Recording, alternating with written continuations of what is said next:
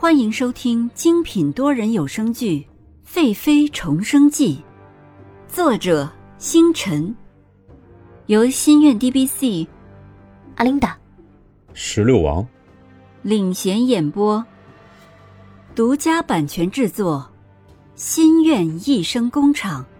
欢迎您订阅收听。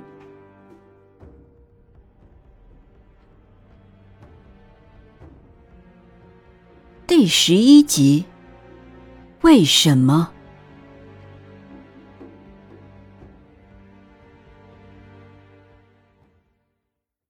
丫鬟嬷嬷怜悯的看着尹宁鹤，并将陷入半度昏迷的他拖走。蓝静怡身边的丫鬟这时讨好的扶住蓝静怡，蓝静怡慵懒的扭一扭盈盈一握的腰肢，说：“哎呀，演了一天的戏。”真是累呀！回去我要泡玫瑰花瓣澡，好好的歇一歇。是，奴婢这就去准备。佩玉扶着蓝静怡往淑华殿走，佩玉心里想：自己可要好好的伺候这位皇后，她竟然三天之内把自己想除掉的人处理的干干净净。哎呀，这真不是一般厉害的人物啊！于是，佩玉更加卖力的服侍起蓝静怡来。在淑华殿里，佩玉将玫瑰甘油仔细的涂抹在蓝静怡的身上。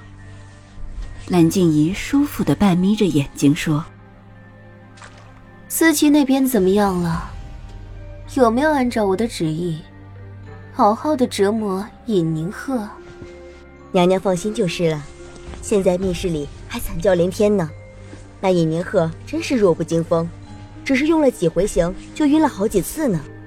以前在皇上面前装贤淑，看见尹宁鹤那个贱人，百般在本宫面前勾引皇上，本宫还不敢生气。哼，今天本宫算是把这口气都讨回来了。佩玉放下手里的玫瑰甘油，走到蓝静怡的身后。用中指轻轻的揉蓝静怡的太阳穴，说：“娘娘的福气在后头呢。一会儿，告诉思琪，可不要折磨死她。本宫还要亲自折磨尹宁鹤。娘娘放心，思琪姐姐心中有数。娘娘今日好好休息，明日才有精力好好出气呢。以后，你就和思琪。”一起进内室服侍我吧。佩玉听见蓝静怡让自己进了内室，以后就只要在皇后身边服侍，用不了那么累了，心中大快，高兴地说：“谢娘娘恩典。”佩玉服侍完蓝静怡就寝，就走到密室里面。刚走到门口，就听见尹宁鹤的闷哼声。阴暗潮湿的密室，一进门，一股潮气扑鼻而来。佩玉嫌弃的皱着眉头，用袖子挡住鼻子，走下台阶，探头向里面探视。只见思琪让嬷嬷们用绣花针刺入尹宁鹤的十个指尖，尹宁鹤满头的汗水打湿了衣服，打湿了满头秀发，但他用力的咬着嘴唇，不让自己喊出声音。思琪看着尹宁鹤倔强的样子，美丽的叫人躲不开眼。女人嫉妒起来是十分可怕的。思琪突然上前来，抢过嬷嬷手中的长绣花针，狠狠地刺入尹宁鹤的手指里，让整个长绣花针都没入了尹宁鹤的手中。尹宁鹤再也忍不住了，疼得尖叫起来。从密室中传出吓飞了的密室栏杆上的鸟叫声。思琪满意的听见了尹宁鹤的叫声，于是把手中的长针递给嬷嬷，拍了拍手说：“哼，我就不相信你这么能忍。”嬷嬷把长绣花针全部都插入她的手指中。嬷嬷们接过绣花针。颤颤的看见尹宁鹤被插入手指中的绣花针，因为手指的骨头绣花针从肉里出来，又拐个弯的进出，惨不忍睹。思琪看到嬷嬷们犹豫的行动，厉声喝道：“你们磨蹭什么？难道想要把针插入你们的手指中吗？”尹宁鹤身心疲惫，已经让他不是很清醒。突然，十个指头传来的剧痛，让他再一次的清醒起来。他再也忍不住，一声比一声叫得更惨烈。佩玉从来没有见过这么狠的思琪，一时间连自己过来的目的都忘了。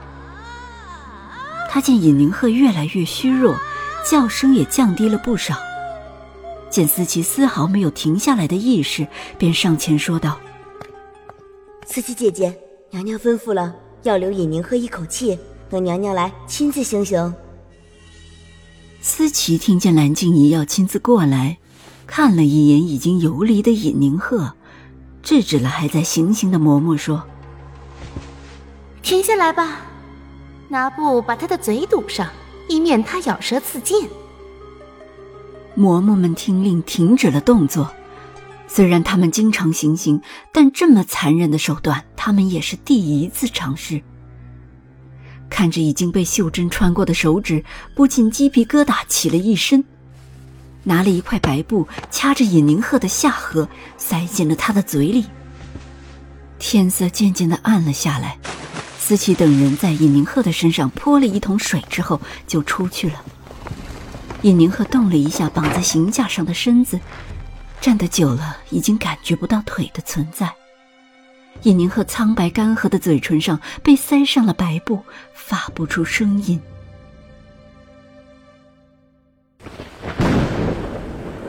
啊！为什么，老天？这究竟是为什么呀？尹宁鹤在心里呐喊，全身都动弹不得，只能摇着头，无助的流泪。泪水划过眼角，滴落在地上，让寂静诡异的密室有了一丝的声响。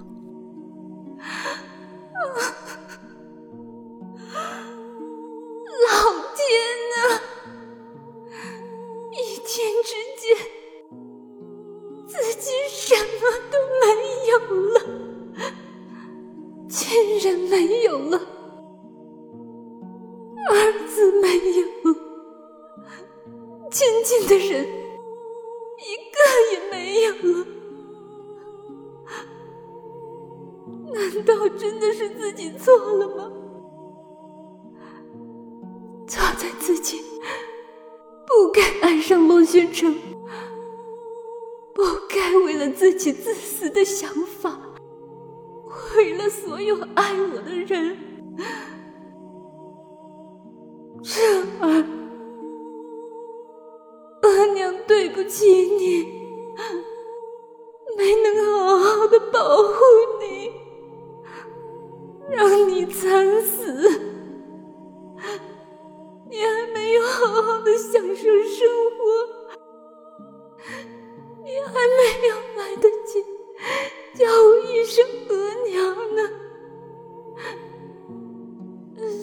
我的错，一切都是自己的错，是自己的任性。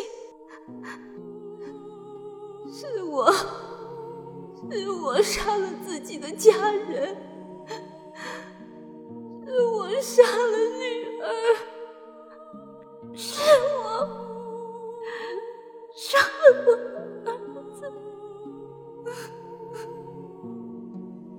尹宁鹤痛苦的闭上了双眼，扬起雪白的脖颈，像一个垂死的天鹅，无助。又孤单。这时候，尹宁鹤侧头看向自己因为插着针而笔直、僵硬、红肿的手指，试着动了一下，一股猛烈的疼痛袭来。他像是发现了什么似的，眼睛一亮，带着决裂的光芒，用尽全身的力量握住手指。手指里面的刺针刺透皮肉，穿了出来。因为外力的作用，在肉里的袖针弯曲到不能弯曲，就从肉里蹦了出来，血淋淋的一片。十指连心，剧烈的疼痛从尹宁鹤的手指蔓延到心脏，蔓延到大脑。尹宁鹤狠狠地咬着塞进嘴里的白布，发出闷哼声。他想要用这样的方式伤害自己，减轻自己的罪孽感。终于，尹宁鹤再也忍受不了这种疼痛，晕了过去。